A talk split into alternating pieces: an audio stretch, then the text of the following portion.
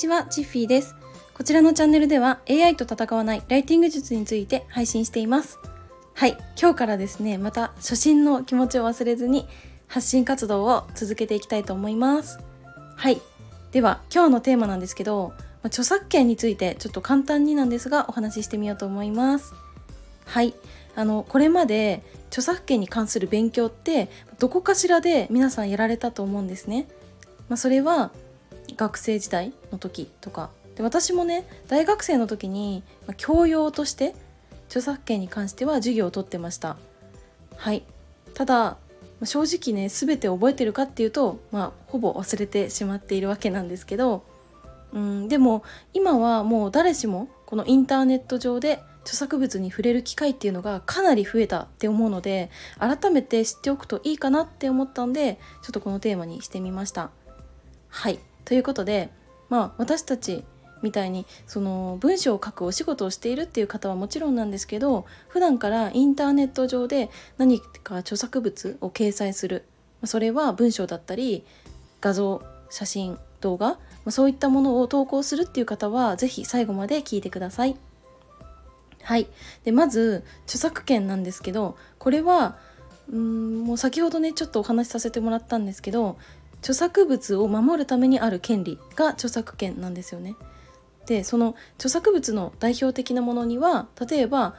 えー記事だったりとかあとは画像とかイラストとか写真とか動画このようなものが挙げられるかなって思います。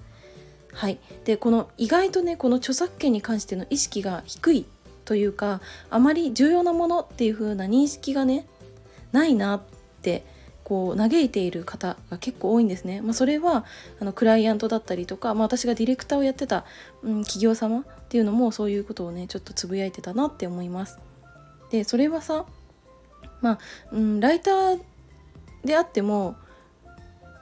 うん、まあねこういうことをちょっとあまり認識していないっていうことに関してはちょっと私正直驚いちゃったんですけど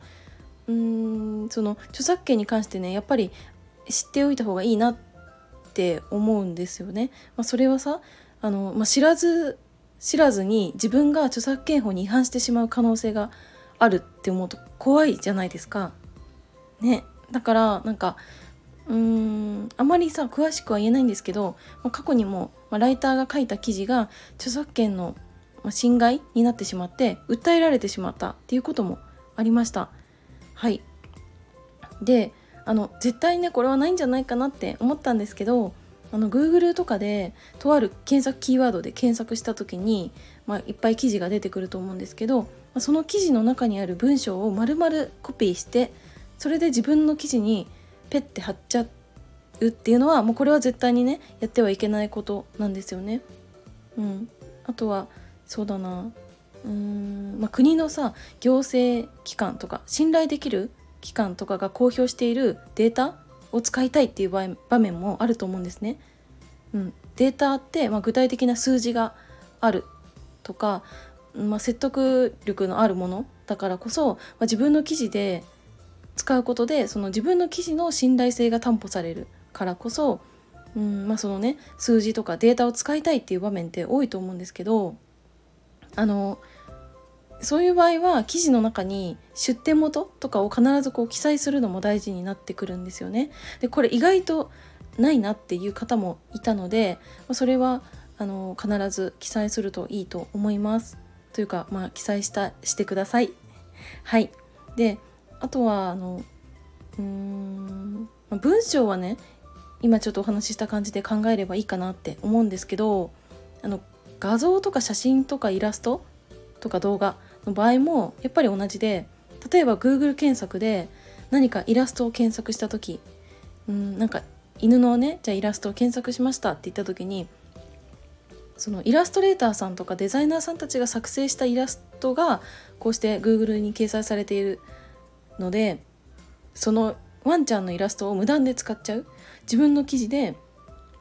あの勝手に使っちゃったりとかあとはあのインスタのさフィード投稿の画像の中で使っちゃうとかなんかそういうのも NG になってしまいます。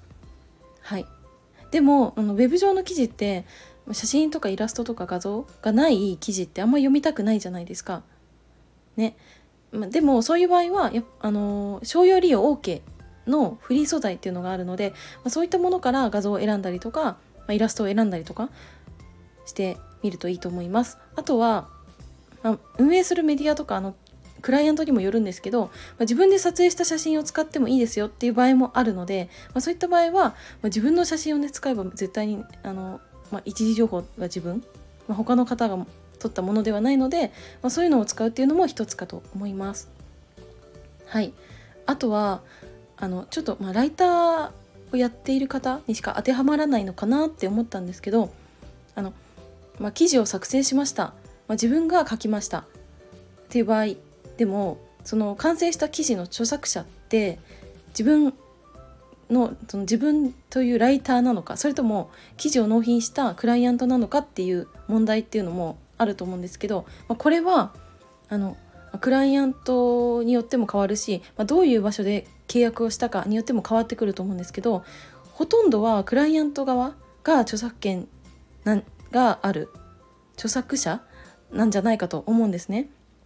でこの時に注意しなきゃいけないのがあのクライアントが著作者である場合って、ま、自分が記事をね書いたとしてもその記事を無断でポートフォリオなんかに掲載してしまうとこれは著作権の侵害になってしまうんであの気をつけてほしいなって思います。なのでどうしてもポートフォリオか何かその自分のなんか成果物としてまとめたいっていう場合はクライアントに確認して了承をもらってから掲載するっていう流れを取れば、まあ、全く問題ないかと思います。はい、で私もね前に